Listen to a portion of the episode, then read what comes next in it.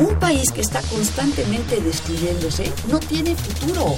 Va a estar marcada fundamentalmente por una recesión de la economía mundial. Yo hablo del autoritarismo hasta nuestros días. Radio UNAM. Radio UNAM. Y la Facultad de Ciencias Políticas y Sociales presentan Tiempo de análisis. Me parece que tienen que darnos ya respuestas concretas. No se puede echar a andar la reforma electoral tal y como está planteada. Tenemos que seguir luchando por defender la libertad de expresión. Un espacio radiofónico donde con tu voz construyes el debate. Tiempo de análisis. Tiempo de análisis.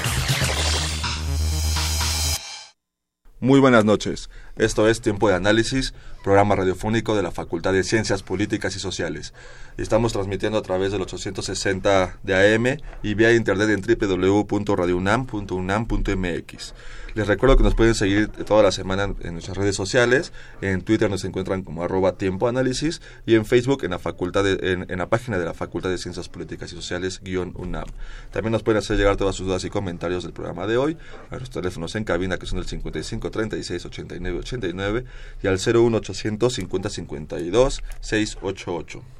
Bien, pues hoy en Tiempo de Análisis hablaremos sobre eh, la ciudad de California como, como un bastión, como, como una ciudad santuario este, y como una ciudad en resistencia frente a los a las políticas migratorias de Donald Trump. Y para ello contamos con, con, la presencia de la doctora Rosa García Acevedo. Ella es licenciada en Relaciones Internacionales por la UNAM y tiene maestría y doctorado en ciencia política, eh, la primera por eh, en Nuevo México y la segunda el doctorado en, en, Arizona. Actualmente es profesora de la Universidad Estatal de California en el campus en el campus Northridge. Eh, Buenas noches, doctora. Pues buenas noches, un gusto. También más adelante tendremos un enlace telefónico eh, con Marco Antonio Castillo, que él es integrante de APOFAM, lo hemos tenido aquí en otras ocasiones, y él también nos hablará un poquito acerca de, este mismo tema, de la ciudad de santuario, específicamente de California como esta ciudad emblemática santuario para los migrantes. Bien, pues comencemos eh, esta mesa de la, de la noche. Eh, doctora, ¿nos puede dar un poquito para los que bueno, es, un tema que, que, lo hemos tocado aquí en, programas pasados y bueno, yo creo que todo todo el mundo está un poquito este enterado de lo que está sucediendo con, con, con los migrantes mexicanos, eh, principalmente con los migrantes indocumentados en Estados Unidos. Eh, doctora, denos por favor un contexto de, de, qué pasa en California, por qué esta ciudad es tan emblemática y por qué le está causando dolor de cabeza a Trump eh, esta, esta ciudad. Sí, pues otra vez, este, muchas gracias. Bueno, yo tengo la, eh, la fortuna de que radico en la ciudad de Los Ángeles, entonces ahí tengo mi laboratorio donde observo todo lo que, lo que está pasando. Bueno, no, el público evidentemente está informado del de lo que ha hecho la administración Trump en torno a los migrantes. Esto ha generado un, pues un clima de gran tensión entre los inmigrantes que no tienen documentos. Entonces, esto eh, se aplica también a todo el estado de California y concretamente a la ciudad de Los Ángeles.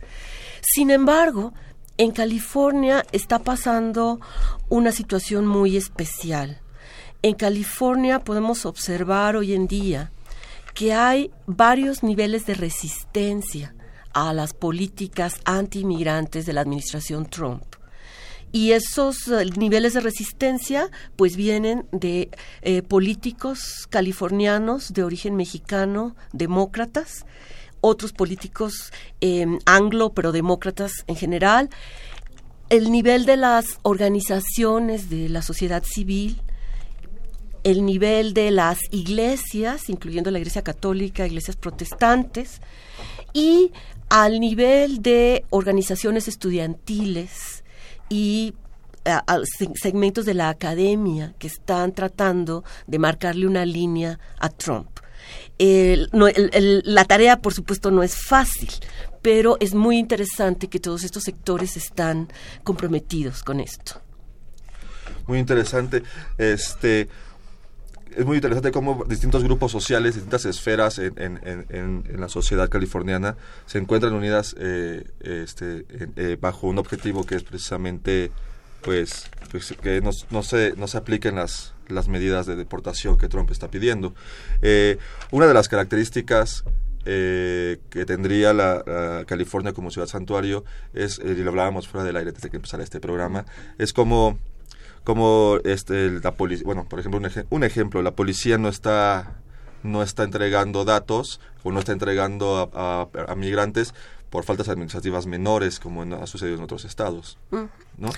Sí, pues esto eh, evidentemente es muy importante y como este vuelvo a repetir, pues esto es el resultado de diversas fuerzas sociales y políticas que están atrás de esto y que están marcándole una línea Sí. al presidente Trump. Entonces, eh, evidentemente la em, la policía de migración que allá se conoce con las siglas de ICE como ICE ICE, como comúnmente eh, Entonces, eh, la, la, la Policía de Migración sí tiene sus capacidades para actuar, pero lo que está haciendo el Estado de California es no hacerle la tarea fácil, no entregarle información adicional. Ellos pues tienen información de personas que an- con antelación hayan cometido algún tipo de, de crimen, aunque ellos definen muy ampliamente la palabra crimen, te- pueden tener información de personas que ellos saben que regresaron a Estados Unidos una vez que fueron deportados, pero evidentemente no tienen la información de cada uno de las personas indocumentadas. Entonces, pues el gobierno de California dice, bueno, yo no se las hago fácil, no voy a entregar esto. Ahorita hay, este, digamos que varias ciudades dentro del estado de California que ya se han declarado formalmente ciudades santuario pero está en las manos del gobernador de California un, un proyecto de ley para que el estado completo de California se declare oficialmente un estado santuario. Entonces digamos que ahorita, así como de facto, están ocurriendo estas cosas con muy pocas excepciones, pero eh, digamos muy pronto sí podremos tener la noticia de que oficialmente eh, el Estado se declara Estado santuario, entonces eh, las autoridades estatales no facilitarán ningún tipo de información. A lo mejor no cambia mucho porque ya lo están haciendo, Sí. pero digamos ah, lo van a hacer formal. Hay una ley que es la SB em, 54, que es la que haría oficial este asunto. Eh, entonces, en todo el estado de California, o sea, más bien principalmente, son las ciudades principales son las que se encuentran, eh, más bien son, son ciudades, eh, cada, cada ciudad elige eh, si si quiere como apoyar a su población migrante o apoyar, este, pero dices que hay unas excepciones. Eh, ¿qué, qué, qué ciudades de California son todavía una excepción? Sí, bueno, hay ciudades, eh, hasta donde yo sé, no hay ninguna ciudad que haya declarado abiertamente que va a colaborar con, con la administración. Sin embargo, sí se puede observar que, por ejemplo, jefes de policía, en, por poner un ejemplo, en Riverside, en San Bernardino, ciudades que están más al interior de California, Más hacia el este. en donde hay mayores votantes republicanos, o sea, eso no creo que es coincidencia. Sí. Entonces, en esas ciudades, digamos que no- los em, alcaldes en algunas ocasiones o los jefes de policía han dicho, bueno, pues sí, nosotros tenemos preocupación porque qué tal que nos recorten los fondos. Claro. O sea, han, han presentado argumentos en contra. Y pues estoy seguro que algunos congresistas eh, lo están, están presentando sus argumentos eh, ahora, digamos, en, en ambas cámaras y eh, en la opinión pública. Pero eh, definitivamente no se ve lo que se ve en otros estados, ¿verdad? En que, en que directamente las autoridades declaran que están en amplia el- colaboración. el discurso del jefe de la policía es nosotros, no vamos a colgar que lo dicen claramente. Hay Sí. ciudades que son un poquito más ambiguos y Sí, hablan sobre pero hay otras ciudades, digamos la ciudad de Santa Ana, que está al sur de la ciudad de Los Ángeles, ellos se declararon ciudades, una ciudad santuario. La ciudad de Los Ángeles formalmente no se ha declarado, pero de facto es una ciudad santuario si uno sigue, digamos, el discurso del, del De- alcalde claro. y, y de Y ve- y congresistas. vemos el, el, grueso, el grueso de la población que realmente además es, es latinoamericano ya, ¿no? O sea, eh, en Los Ángeles podemos ya como percibir una cultura mexicana muy marcada, entonces eso también ayuda a entender que pues, eh, es, es una población que, que está en apoyo a los migrantes en ese sentido. Sí, sí. Y una, una cosa interesante que pasa en, bueno, en, en, en California es que, claro, la mayor parte de los migrantes son de, de origen mexicano, pero también los hay centroamericanos Claro. y asiáticos. O sea, hay coreanos indocumentados de los cuales pues la administración Trump nunca habla. Claro. Eh, se dirige exclusivamente a los latinoamericanos. Sí, en el es, es muy engañoso el discurso de Trump porque siempre que habla que ir en contra de la migración, pues de hecho es en contra de la migración latinoamericana, bueno, mexicana, centroamericana. Este nunca menciona a los a los a, a los asiáticos indocumentados, este Ujú. a lo- eh, seguramente debe haber eh, población también que viene de de este de, de África o qué sé yo debe haber otra Sí, población supuesto pero que, que hay. eso eso en el discurso no está dibujado o sea para él para él los migrantes son estos que mandamos los mexicanos, que somos son los violadores que mandamos desde México y todo este discurso como muy xenofóbico que, que lo caracterizó Sí, en pero campaña dirigido, al, de- dirigido a, a mexicanos, Claro. ¿verdad? Subrayando como si fueran el 100%, que no lo son. Eh, mencionabas dos puntos importantes que que verdad que, eh, que bueno que los mencionas porque queríamos, quería llegar a ellos. Uno es el recorte de presupuestos, que ahorita que te lo voy a preguntar bien, que supongo que es eh, una de las eh, acciones con las que Trump quiere como presionar a estas ciudades y a, y a- y a- y a estos estados. Pero antes quería preguntarte, porque me hablabas de los políticos demócratas, ¿no hay políticos republicanos que estén también apoyando o, o también- o los republicanos siguen estando ah, ciegamente a favor de las políticas de Trump? Pues los, los republicanos de todas estas zonas, que digamos del interior de California, alejadas de la costa, son los que tienen, eh, yo no diría el, el discurso agresivo de Trump, pero son los que están poniendo diver- diversos argumentos. ¿Por qué no deberíamos de este, seguir con, con este programa de, de eh, ciudades o estado santuario? No, en, en las votaciones eh, hay una enorme mayoría, bueno, obviamente demócratas todos, Sí. algunos republicanos y obviamente pues algunos se han opuesto, pero no no están cerca de derrotar este tipo de em, cuestiones. O sea, al final seguimos viendo a los republicanos como alineados bajo el discurso de, de- Washington. Sí, pero sí, siempre los ahora los republicanos de California, digamos que son un poquito más moderados que Trump. Claro. O sea, no se atreven a decir que los mexicanos son violadores, ¿verdad? asesinos, Mm, narcotraficantes, Eso no, eso no se atreven a sí. decirlo. O sea, presentan otros argumentos. Por ejemplo, pues nos van a recortar este presupuesto y qué va a pasar si hay, no sé, un acto terrorista. O que los Y- migrantes siempre y- les ha costado no mucho al Estado porque pues es, es, es salud, es educación, es vivienda. Es, O sea, ese tipo, ese tipo de argumentos, pero digamos el Sí. discurso más agresivo de Trump no se atreven en California. En En, otros lugares, pues por supuesto. Ahora, por supuesto eh, que eh, lo hacen. ¿qué, qué pasa con esto de las, eh, además del recorte de presupuestos, eh, qué otros tipo de medidas Trump ha anunciado este realizar para, para seguir este presionando? Pues esa es su principal, esa es su principal arma. El recurso de- o sea, hay algunos programas que son programas federales que los estados reciben, pero lo que ha dicho el estado de California es bueno, al minuto que la administración Trump diga que va a recortar presupuesto a una ciudad o al estado completo si es que se aprueba esta ley que tiene bastantes probabil- probabilidades de ser aprobada. Entonces, nosotros inmediatamente llevamos el caso a las cortes. Y ya tienen, o sea, ya tienen contratado el abogado. Ya tienen es- los argumentos, todo Sí, listo para. Sí, o sea, ya tienen contratado todo, o sea, ese escenario ya lo, ya lo previeron. Sí, claro. Entonces, al minuto que ellos pongan el asunto en manos de la Corte, entonces lo que sucede es que se congela cualquier decisión que haya tomado la administración Trump.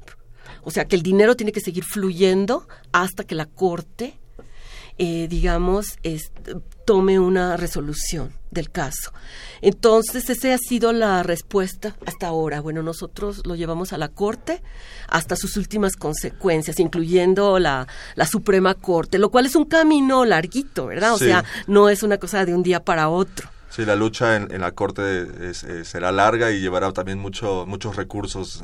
Sí, y también lo que puede pasar es que entonces otros estados que también han demostrado este que, en- el- el- que no quieren seguir esta línea xenófoba y racista de Trump como Nueva York, pues es muy probable que al mismo tiempo, si, si empieza con California, digamos, entonces, digamos, las autoridades de Nueva York hagan lo mismo. Se le van a abrir varios frentes. Y entonces se le abran varios frentes, claro, no serán los 50 estados, desde luego, Claro. pero sí, con, con que sean cinco del tamaño de Nueva York y California, Sí. pues con eso ya tienen para sí, porque son, de los estados económicamente más, más fuertes de, de- de la Unión Americana, entonces no Sí. sería no sería cualquier lucha la de, la de estos eh, pocos frentes, ¿no? Son, son estados bastante con bastantes recursos. Eh, tenemos una llamada de, de- del público, nos llamó eh, Agustín Mondragón del Centro Histórico y él nos comenta que cuando estuvo en California en 1962 de bracero, este, le propuso a César Chávez que su bueno, eh, propu- le propusieron a César Chávez que su movimiento eh, apoyara la independencia de California. Este no se tenía ahí un, este, un dato acerca de, de Bueno, eso. en, en- en los 60 sucede el movimiento chicano por los derechos civiles. Encabezado por César. Pues tiene varios líderes, claro. César Chávez de los más es- visibles, es, por uno de los más visibles. Y sí se manejó la idea de, De la independencia. de, de que, bueno, sí, sí, sí, sí, de algún tipo de- de independencia. Pero digamos que, que no, no hay ningún indicio de Sí. que esto tuvo una... am, pues una, una relación con una acción concreta. Claro. Pero incluso si hay políticos republicanos en la actualidad que, que dicen, no, pues es que lo, lo peligroso de, eh, por ejemplo, los estudios chicanos o ciertos um, líderes sociales de la, eh, de, de la actualidad es que pueden retomar esta idea de la, Claro. de, digamos, de la secesión de.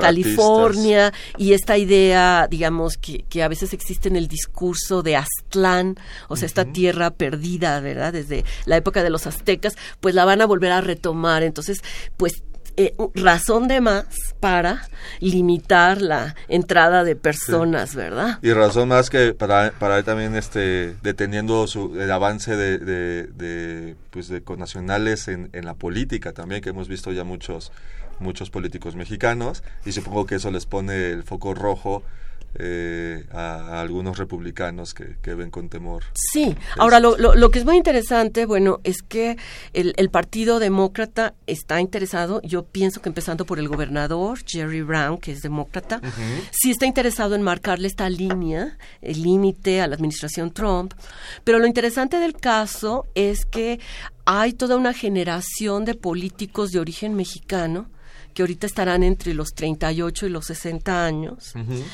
que este, ocupan posiciones muy importantes dentro de la política de California. Nomás para, para dar un ejemplo, el, el- la- digamos, el Poder Legislativo de California se compone de la Asamblea y del Senado.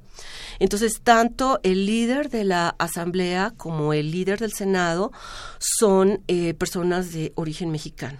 O sea, el, el presidente del Senado es Kevin de León y el presidente de la Asamblea es Anthony Rendón. Y eh, los dos eh, han dejado muy claro que el asunto de la migración pues es un asunto en el que ellos incluso están comprometidos personalmente. Ahorita recuerdo un discurso reciente eh, del senador eh, Kevin de León, que es el líder del Senado, eh, en el que dice, bueno, pues la para la administración Trump, eh, todas las personas sin documentos son deportables, hayan cometido un crimen o no, eso, eso no, Eso no, no es distinción. Entonces, pero resulta que una persona que entró sin documentos, pues necesita un número de seguro social o necesita algún tipo de, de identificación para empezar a trabajar. Entonces, pues obviamente la obtienen, no por el medio legal, porque no hay medio legal. Claro. Entonces, eh, él, él dice, bueno, pues yo creo que a la mitad de mi familia la deportarían bajo ese criterio Ujú. Porque entonces las personas sí cometen una falta, pero esa falta es porque no hay ningún otro camino para tener un empleo.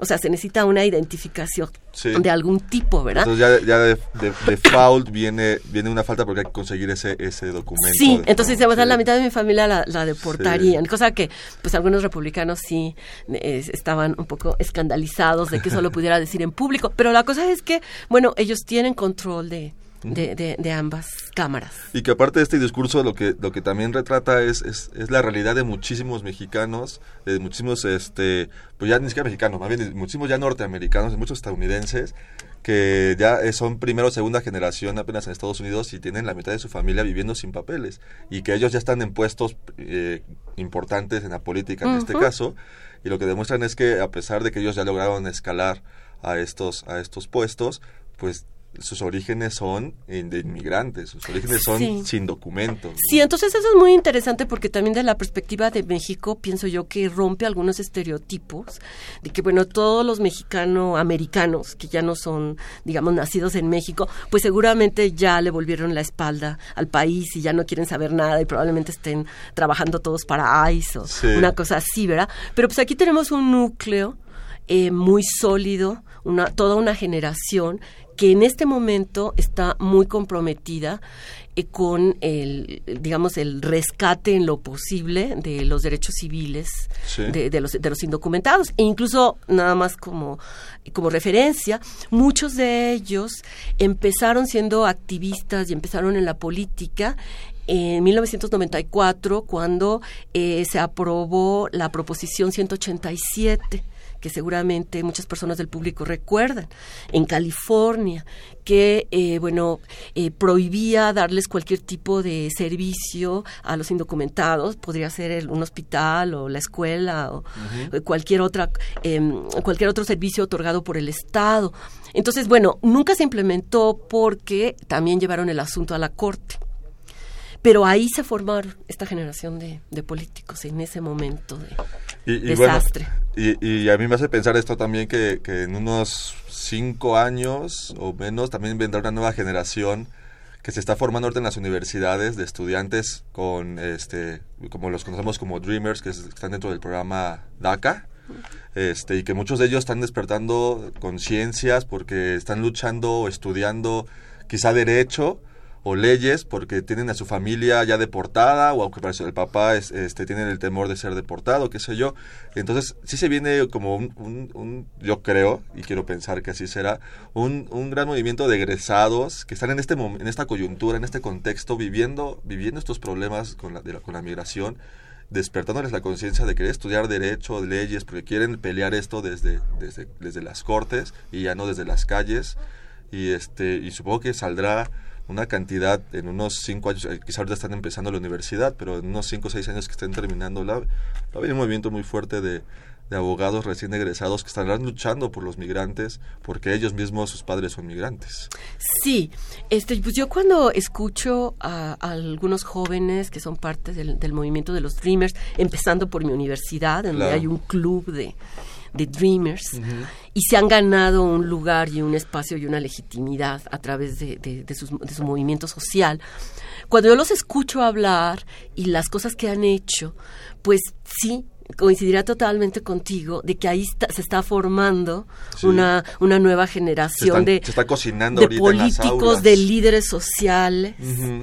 Que, digamos, en una década o menos van a poder tener una, una presencia muy activa en la política, porque además ya sucedió en los noventas con esta generación Sí. de, de- del tiempo de la proposición 187. Así es. Entonces, digamos, eh, ahora hay toda esta eh, generación de jóvenes y bueno, yo los oigo tan articulados, eh, con excelente nivel de inglés y Una conociendo conociendo cómo funciona, ¿verdad? Que qué argumentos son los que deben de usar además ellos frente están, ellos a la opinión pública. Ellos, ellos están viviendo en carne propia este, pues estas, estas políticas, entonces sin duda tienen una conciencia social muy, muy, muy despierta y muy clara de los objetivos a donde quieren ir Sí. siendo ya egresados. Y digo, y ellos, digamos que salieron del closet y se organizaron Claro. y tomaron al principio el riesgo de decir, pues nosotros estamos aquí, ¿verdad? Hacerse visibles. nos, que nos eso hicimos da visibles. un- Entonces es eso era un riesgo. pero digamos a la vuelta del tiempo, pues se logró un cierto nivel de, de legitimidad. Este, y claro, como dices, al- como pasó en los noventas, pues siempre que hay un momento coyuntural donde, donde un grupo social está siendo realmente golpeado, pues viene el efecto péndulo donde en unos años viene la contraparte donde, donde saldrán estos muchachos siendo el nuevo bastión este de luchadores y de, y de dirigentes sociales, de actores sociales de relevancia para estos movimientos, como, como dices.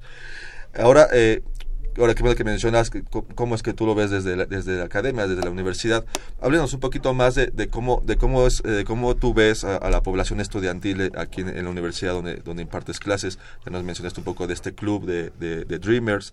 Eh, es muy grande este club, tiene una contraparte, hay grupos de estudiantes que estén como, como pegándoles desde, desde posturas más republicanas, más conservadoras. ¿Cómo ves el, el, movimiento estudiantil, a, los estudiantes en las aulas, en tu universidad, en tu campus? Sí, pues digo, mis, mis observaciones es que hablando de los estudiantes, yo diría que un 70% son demócratas y un 30% son republicanos. Y, en, ha habido ocasiones en que ha habido, digamos, la manifestaciones en las cuales no solamente están los demócratas, sino también están los republicanos. Hasta ahora, pues han coexistido de alguna manera, pero sí yo alcanzo a ver que hay una mayoría de demócratas. Ahora, los, los Dreamers, los estudiantes indocumentados, digamos, hace 10 años, em, pues eran estudiantes que a lo mejor eh, se atrevían a, decirle a profesores como yo, que eran indocumentados, pero era algo así que una conversación del cubículo en secreto, por favor, no se lo vaya a decir a nadie. Como salirse del closet nuevamente. Sí, pero, pero muy, muy, este, pues con miedo, ¿verdad? Pero yo los he visto crecer en el sentido de organizarse y de esta, de de perder el miedo. Pues perder el miedo y tener como una agenda. ¿Qué, qué, es, lo, qué es lo que podemos hacer para ganarnos un espacio de legitimidad mm, en la universidad? Y bueno, pues si podemos, pues hacer cabildeo en Sacramento, donde sea necesario, o digamos en el gobierno local de Los Ángeles, etcétera. Entonces, si, si podemos, pues vamos a hacer eso. Entonces han, han crecido como movimiento social. Entonces ahora ya no, digamos que no están escondidos. Hay un lugar de la universidad en donde tienen su, su club. Y digamos, ellos tienen sus actividades y digamos cuando cuando ganó Trump la presidencia por ejemplo pues empezaron a traer a abogados a especialistas que les los empezaran a orientar y hicieron eh, digamos pláticas abiertas a la comunidad de alrededor pues para que se informaran etcétera. Entonces digamos que ya se ganaron su lugar y se lo ganaron digamos no fácilmente verdad y tomando riesgos. Claro. Pero pero yo creo que lo lo, lo lograron definitivamente. Y bueno, ahora eh, cuando empezaron estas acciones ejecutivas de Trump, que tanto pues temor causaron, la reacción de, la rectora de mi universidad eh, fue que puso ahí en la página, eh, en la página web, que ella quería decirles a los estudiantes, a los dreamers, estudiantes indocumentados, que la universidad de ninguna manera iba a dar ningún tipo de información a las autoridades federales respecto a quiénes eran los indocumentados o mucho menos dónde viven o qué carrera estudian, absolutamente nada. Que digamos, eh, que ella no iba a utilizar la palabra santuario, pero que la universidad, digamos que de facto lo era. E incluso eh, lo platicamos un poquito antes de que eh, una de, una de las instrucciones es, bueno, si ustedes ven a la Policía de Migración, a ICE, dentro del terreno de la universidad, entonces inmediatamente contacten a la policía de la universidad para que ellos vayan y les pregunten, pues, por qué están en el campus y cuál es la orden judicial que traen y contra qué personas. Y si, que, y si no tienen ninguna orden judicial y ninguna Pues si los inviten pues, a que, a que salgan. Sí, pero entonces ustedes no se acerquen a ellos, háblenles a la policía, porque ellos no tienen derecho a pasearse en el campus. No tienen, facultad de estar patrullando el campus. Sí, porque eso sería muy intimidatorio, desde luego, ¿verdad?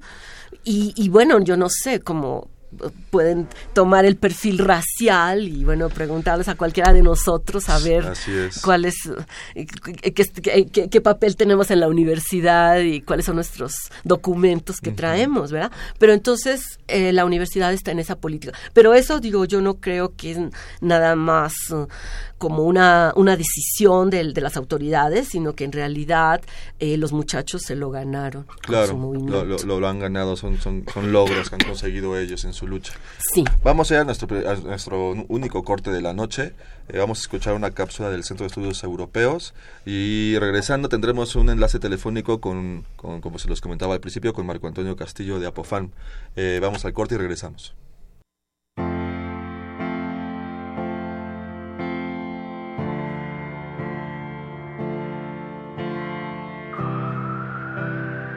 Muy buenas noches. El Centro de Estudios Europeos presenta Noticias desde Europa. cápsula de análisis y opinión sobre el acontecer en ese continente. El pasado 8 de junio se llevaron a cabo las elecciones parlamentarias en el Reino Unido, lo cual modifica sustancialmente la posición de Theresa May en el proceso del Brexit. A continuación, el comentario del doctor Alejandro Chanona. El pasado 8 de junio, las elecciones parlamentarias en Reino Unido arrojaron un resultado poco predecible. Cuando Theresa May, la actual primer ministro, lanzó las elecciones anticipadas en abril de este año, y llevando una ventaja muy importante sobre los laboristas, nunca se imaginó que se estrechara la brecha entre ellos y los laboristas. El resultado al final la deja muy débil, pues lejos de haber ganado una mayoría absoluta contundente, no la logró, la pierde, pierde 13 escaños en el Parlamento británico y los laboristas crecen, crecen y logran 30 escaños nuevos, llegando a 262 parlamentarios, lo cual genera un contrapeso muy importante y en este sentido el mandato que tiene Teresa May para negociar de aquí a, a partir del 19 de junio la salida del Reino Unido de la Unión Europea, pues se ve debilitado. Es decir, cometió errores fundamentales porque inclusive había logrado no solamente arrancar con más de 20 puntos de ventaja sobre los laboristas, sino que todavía inclusive en marzo había ganado eh, elecciones provinciales muy importantes y todo arrojaba o todo planteaba un pronóstico muy exitoso. Bajo este esquema, yo creo que May va a tener que valorar su estancia como primer ministro y segundo, bueno, valorar si va a poder y estar al frente de una salida vigorosa de la Unión Europea en condiciones favorables para, para, para Gran Bretaña. Creo que es muy importante en estos momentos también señalar que quien pierde terreno de manera muy importante es también representante o primer ministro de Escocia que tenía prácticamente cooptado el 100% del parlamento en aquel país y bueno, pierde suficientes escaños como para no tener quizás la fuerza para llamar a un plebiscito para la posible separación de Escocia de Gran Bretaña. En ese sentido, los resultados fueron inéditos y por lo pronto lo que va a tener que hacer el conservadurismo es buscar a un unionista o a los 10 miembros del Parlamento británico de Irlanda del Norte para formar eh, gobierno y en ese sentido tener la mínima estabilidad para tratar de empujar su proyecto pro-Brexit. Sin embargo, concluiría diciendo que eh, se plantea un escenario muy, yo diría, poco prometedor para la fuerza que puede tener May frente a este proceso y sin duda es un resultado que puede halagar a más de un miembro de los 27 de la actual Unión Europea. Se despide de ustedes Jessica Mejía. Continúa escuchando Tiempo de Análisis.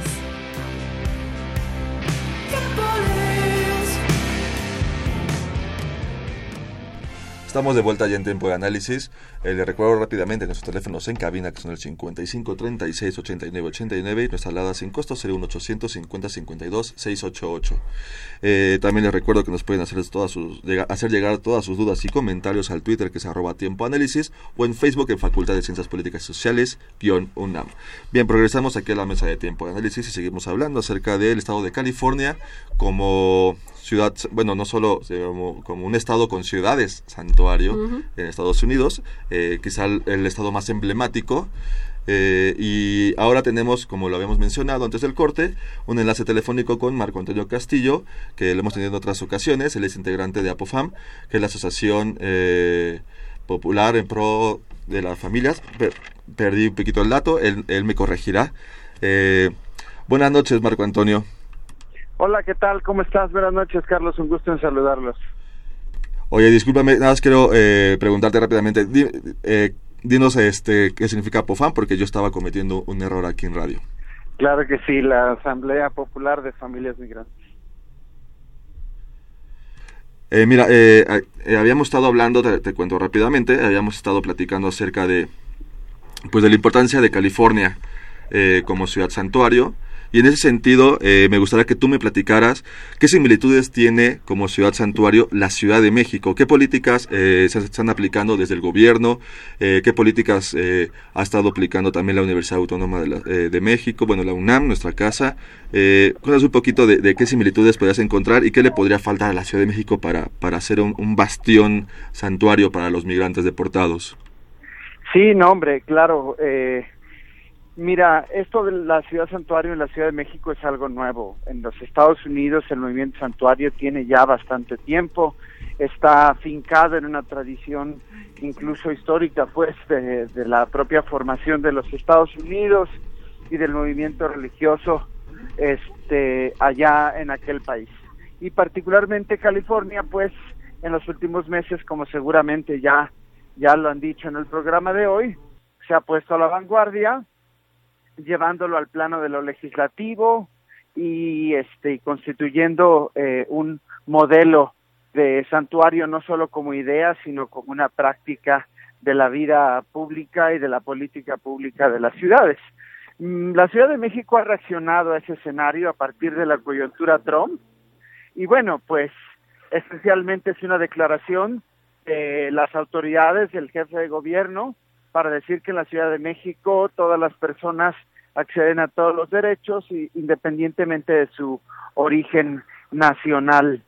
Eh, y se ha concentrado particularmente en construir un protocolo para asegurar la atención eh, de las personas, sobre todo de aquellas que regresan a los Estados Unidos, perdón, de los Estados Unidos, los retornados, aquellos que regresan por deportación o de manera voluntaria. Eh, y también hay otros esfuerzos, como el de la Universidad Autónoma de la Ciudad de México, la UACM, que recientemente, hace unos días, se declaró como Universidad Santuario, lo cual implica no solamente que las personas puedan ingresar de manera automática al sistema educativo superior, sino que también la universidad va a reconfigurar su, su currícula para construir programas modelos que permitan eh, la reinserción educativa de las personas que regresan. Entonces, en lo general tiene que ver con esta ola de respuestas a la coyuntura Trump que amenaza con uh, lastimar, discriminar a los mexicanos hasta el punto de la amenaza de deportaciones por miles de personas. Frente a ello, los mexicanos han reaccionado y la Ciudad de México ha respondido de esta manera. Ahora, ¿qué le falta? Bueno, pues de entrada es asumir el compromiso que Estados Unidos ha asumido, California, que es el de llevar esto de ciudad santuario también a las personas que llegan de otros países aquí a la Ciudad de México.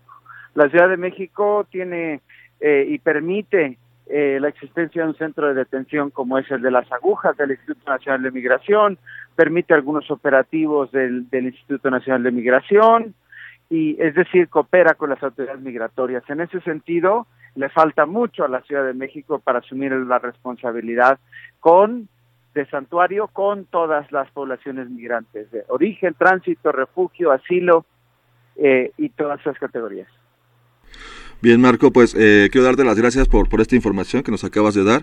Este, pues es muy importante conocer qué, eh, qué es lo que está haciendo la Ciudad de México en cuestión de políticas migratorias con, con, con, la gente que está siendo deportada bajo, bajo el gobierno de Donald Trump. Eh, no sé si quieras darnos un último comentario. No, bueno, solamente invitar a los que nos escuchan y a la, y a la ciudadanía en general, pues, a que se interesen por sumarse a este movimiento santuario eh, y a saber más y averiguar más sobre él, porque de cara a políticas discriminatorias como, como las de Donald Trump, uno tiene que sacar lo mejor de uno mismo para resistirlas y el movimiento santuario es la respuesta más humana que hasta ahora en la región se ha dado y bueno pues pues muchas gracias, Marco. Eh, acabamos de escuchar a Marco Antonio Castillo, este, él es integrante de APOFAM, y pues bueno, eh, ya, lo escucharon con la invitación. eh, cualquier persona que, que desee apoyarse, que, que, que, desee apoyar, perdón, este, este movimiento para hacer más, para fortalecer la Ciudad de México como, como una ciudad santuario, pues este, pues que se acerquen a, a, a Apofam. Eh, pues mu muchas gracias Marco Antonio y que tengas muy buena noche. Eh, ya estamos de vuelta ya aquí en la mesa con, con la doctora Rosa García Acevedo. Eh, pues ya hablábamos un poquito de, de estas equivalencias que podemos encontrar entre la Ciudad de México y California en el sentido de ciudad santuario. ¿Cómo, cómo, cómo lo viste tú, doctora? ¿Qué, qué, qué, qué viste? ¿Qué, ¿Qué, crees que le falte desde tu perspectiva? Este, ¿Y qué cosas sí estamos haciendo bien en ese sentido? Desde acá en la Ciudad de México y tú con tu, con tu óptica desde California. Sí. Bueno, yo, yo quisiera empezar por resaltar que la administración Trump se presentó, bueno, desde la, la, época de la campaña electoral y obviamente a partir de, de su inicio formal, como una amenaza para los mexicanos de los dos lados de la frontera. Entonces, sí hay un tipo de a, a, apoyo, coordinación, uh -huh. efecto espejo, que cada, cada lado pueda este, retroalimentarse del otro, pues sería una situación totalmente ideal porque digamos que estamos enfrentando a unas fuerzas que no distinguen el lado de la frontera. Uh -huh. Y que entonces el, el hecho de eh, mostrar solidaridad de parte de México y bueno, pues de parte de Estados Unidos yo me llevaría y trataría de, de a lo mejor contactar a, a, Marco Antonio y imaginar formas por las cuales lo que ellos están haciendo eh, de bien también se sepa allá y haya algún tipo de retroalimentación, ¿verdad? Porque sí, evidentemente le faltará a la Ciudad de México, pero también le, le creo que le faltará tener una comunicación directa con quienes están en el gobierno de la ciudad de Los Ángeles, por ejemplo, claro.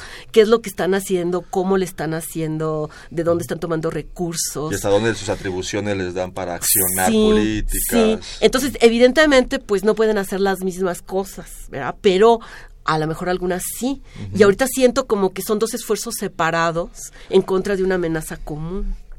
Entonces faltaría como esta, esta parte de, la, de, de, crear un nodo entre las dos ciudades, o sea, poder unir los esfuerzos en una sola línea, por decirlo de alguna forma, con sí, solo hilo conductor. Sí. Y otra cosa que es muy interesante es lo que, lo que ha, ha, hecho la UNAM y lo que puede hacer en el futuro. Y la UACM, que también nos mencionó sí, Marco. Pero en el caso de la UNAM, uh -huh. pues la UNAM tiene una oficina en la ciudad de Los Ángeles. Sí. Y el año pasado firmó un convenio con mi universidad, con la Universidad Estatal de California en Northridge, y eh, incluso abrió una oficina dentro de la universidad. Ah, qué interesante. Entonces está en una posición muy especial muy, para muy cercana sí, para poder este digamos que trabajar en ambos en ambos lados de, de la frontera. De hecho, yo creo que lo, lo están haciendo. También me parece que la UNAM tiene también oficinas en Chicago que están haciendo cosas muy similares. Uh -huh. Este de realidad están están apoyando desde su desde sus acciones, desde su desde su, su accionar hasta donde donde pueden como como institución este, académica, pues poder apoyar desde este, a, a los estudiantes eh, Dreamers en ese sentido. ¿no? Bueno, y tampoco a los estudiantes Dreamers, también a la comunidad que se encuentra alrededor.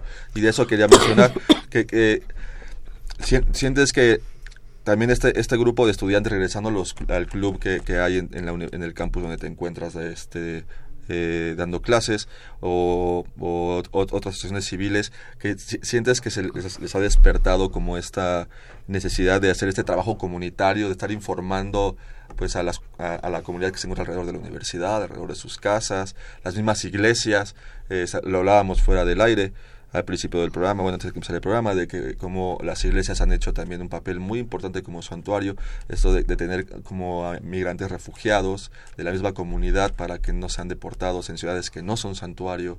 Eh, tuvimos el caso de, de, una mexicana que estuvo varios meses eh, dentro de una iglesia eh, eh, con el temor de ser deportada. O sea, al final se ha despertado esta conciencia de hacer esta, esta, este trabajo comunitario, de informarle a toda la gente cuáles son sus papeles, bueno, cuáles son sus derechos, este, qué, qué sí pueden hacer, qué no pueden hacer. Mencionabas un poco de, de las imágenes estas típicas que los mexicanos solemos tener en nuestras carteras, en nuestros monederos de, de, de la Virgen de Guadalupe, pero en la parte de atrás, en vez de venir una oración, viene como el protocolo de qué hacer si te agarra la migra, ¿no? Sí. Entonces, sí, está hasta de despertar de, desde, la, desde la academia de apoyar a la comunidad en general, ¿no? de informarles, de, sentir la necesidad de que estén bien informados para que no estén atropellando sus derechos en ese sentido. Porque, digámoslo, sí son migrantes documentados, pero aún así pues tienen derechos y hay derechos humanos, que esos son inalienables y pues este, a veces son los que son atropellados eh, por parte de la policía, bueno, por parte de ICE, como como lo conocemos. Sí. Sí, bueno, un dato muy interesante dentro de, del estado de California y que, bueno, varios políticos, ahorita recuerdo a, a Anthony Rendón de la Asamblea de California que lo mencionó, que el 74% de las personas indocumentadas viven en hogares en los cuales hay ciudadanos. de Estados Unidos. O sea que los hogares mixtos son la inmensa mayoría y que entonces no hay necesariamente una separación aparentemente nada más en un 25%. No hay, nomás no hay una separación entre estas son las familias de los indocumentados y estas son las familias de los migrantes legales o que tienen doble ciudadanía. La cosa es que eh, son mixtas. Entonces, el, el hecho de que se, se disemine información, pues claro, tiene que ver, como mencionas, con, con el respeto a los derechos humanos básicos de la persona independientemente de su condición migratoria, pero también tiene que ver pues con la defensa de un importante eh, sector de la población de California que se ve afectada por este asunto de las deportaciones. O sea, los, los hijos ciudadanos de las personas indocumentadas o a lo mejor algún miembro de la familia por alguna razón eh, pudo legalizarse, pero no el resto de la familia. Entonces los hogares mixtos son muy comunes. Entonces también esa realidad ha favorecido el hecho de que desde, digamos, varias trincheras eh, se esté apoyando los, los derechos humanos básicos de las personas sin documentos, porque también se apoya pues los derechos de los niños ciudadanos o de los adolescentes o de los padres o de diferentes sectores que em, que bueno no, no, no, son documentados porque no encontraron el camino legal para hacerlo. Eh, por otro lado, y hablando de estas, de estas familias mixtas, eh, no sé, de, que los padres sí son documentados, pero los hijos ya nacieron ahí, entonces ellos ya tienen este, seguro social, eh, escuela, no sé, ya, ya, ya son ciudadanos. Donald Trump ha endurecido, bueno, a veces en, el discurso, ha endurecido mucho eh, el hecho de, decir que van a, van a buscar la forma de, de, también, este, aunque sean ya nacidos en Estados Unidos, deportarlos junto con sus padres. ¿Esto ha generado algún temor en, en California o realmente esto solo lo ven como parte de su discurso que está muy enfocado como como a la, a la población a la que él le quiere hablar y no es algo que realmente quiera, bueno, no es realmente algo que pueda hacer. Sí, sí, no, pues él ha hablado, por ejemplo, de que, de que haya una ley eh, que prohíba que se otorgue la, la, nacionalidad estadounidense cuando los padres o uno de ellos son indocumentados. Eso eso lo quiere hacer, pero no está fácil porque requeriría una enmienda constitucional que bueno pues ahorita no tendríamos tiempo de, de repasar el proceso, pero el proceso es largo y complicado. Entonces no lo no lo puede hacer. Ahora él no puede deportar a los hijos ciudadanos, pero lo que sí puede hacer y eso pues ha generado enormes temores es digamos, poner el dilema de los a los padres si en caso de una deportación se traen a sus hijos ciudadanos a México o los dejan encargados con, con familiares. Ahora, en ese sentido, eh, con el programa DACA y el programa DAPA, que el programa DAPA es como para los adultos, ¿no? Me parece, y el DACA es el de los estudiantes.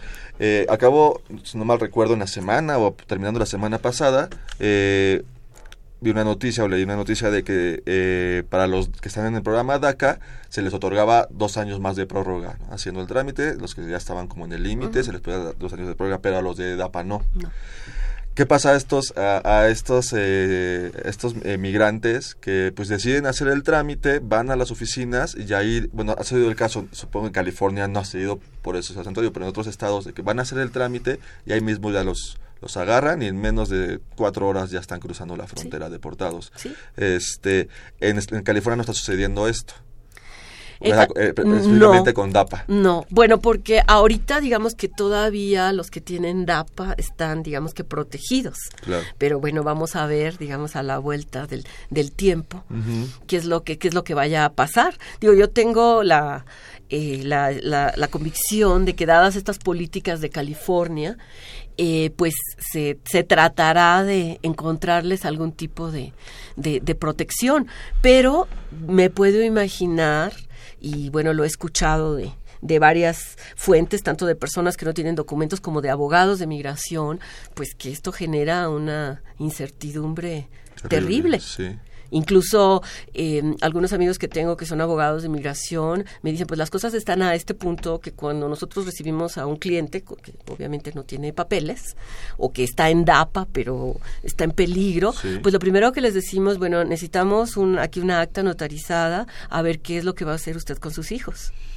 Porque si, si lo deportan, o si deportan a la, a la, a la esposa o Tiene las madres de- solteras, Tiene que dejar ya un tutor. Usted tiene, o, sea- o sea, claro, a lo mejor se los lleva a México, pero de momento, este, ¿Qué ¿qué, va a pasar? Ellos no se pueden quedar así, porque entonces las autoridades, claro, las autoridades tienen eh, la obligación de, de darles sustento y hay techo y todo esto. ahí. Eso sí, pero a ver en manos de quién van a quedar, ¿verdad? Entonces dice, pues les tengo que decir a los padres algo terrible, que es, pues ustedes tienen que hacer esta, esta acta notarizada, a ver quién se puede hacer cargo de sus hijos, pues mientras se define si se lo, Claro. se regresan a México. Y bueno, algunos se han, se han quedado en Estados Unidos. Hay muchas historias, incluso de, de familias en los cuales ya tienen hijos, digamos, mayores de 21 años hasta de 18, pero digamos de 21, en los cuales los la custodia de los hijos menores queda en los hijos mayores,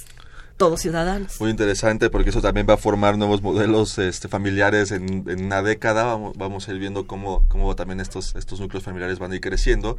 Bueno, no nuevos modelos, pero al final se están formando Sí.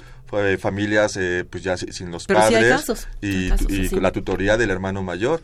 Y así van a haber muchos casos que en unos 10 años pues, vamos a ver que también qué van a suceder, cómo, cómo estarán creciendo estos, estos, estos ciudadanos, este, pues no quiero decir resentidos, pero sí con la idea de, de que, de que pues, les, les arrebataron a sus padres de alguna forma al deportárselos. ¿no? Y también quiero pensar qué va a pasar con la generación de, de los eh, de los niños adolescentes ciudadanos que se vienen con sus padres, lo cual, bueno, eso evidentemente les da un enorme apoyo para, para sus vidas, pero cuando regresan a Estados Unidos o cuando, digamos, ellos tienen, tendrán el derecho de regresar a la Sí. edad de 18. Entonces, pues, digo, si yo fuera eh, parte del Partido Republicano, pues tal vez pensaría, bueno, ¿qué clase de ciudadanos estoy yo formando? Ciudadanos que crecieron en, en otro país y ahí también con la idea de, pues, resentimiento al país Así natal es. que me arrancó.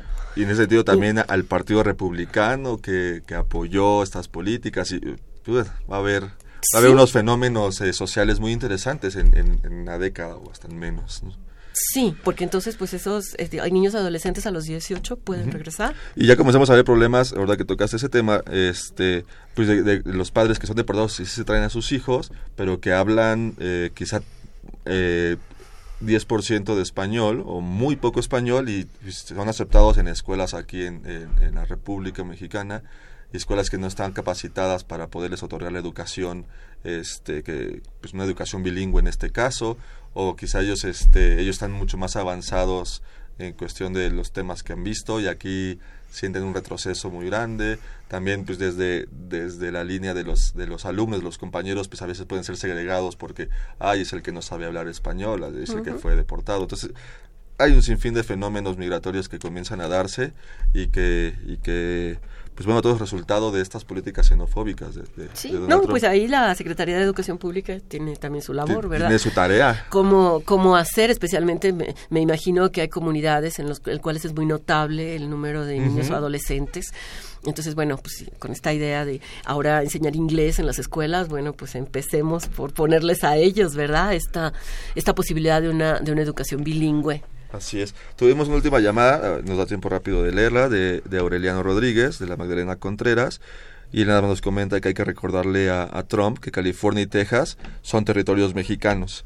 Eh, y en ese sentido también nos hace una pregunta, eh, bueno, usted le hace una pregunta, que el gobierno mexicano, ¿qué hace con los, con los estadounidenses que ya están en Baja California viviendo? Bueno, pues pues el gobierno mexicano es bastante tolerante. Sí, porque, digamos, en, en, lugares como, eh, como Baja California, pues, digamos, hay el. Eh, todo el mundo sabe que hay algunos norteamericanos que no tienen documentos.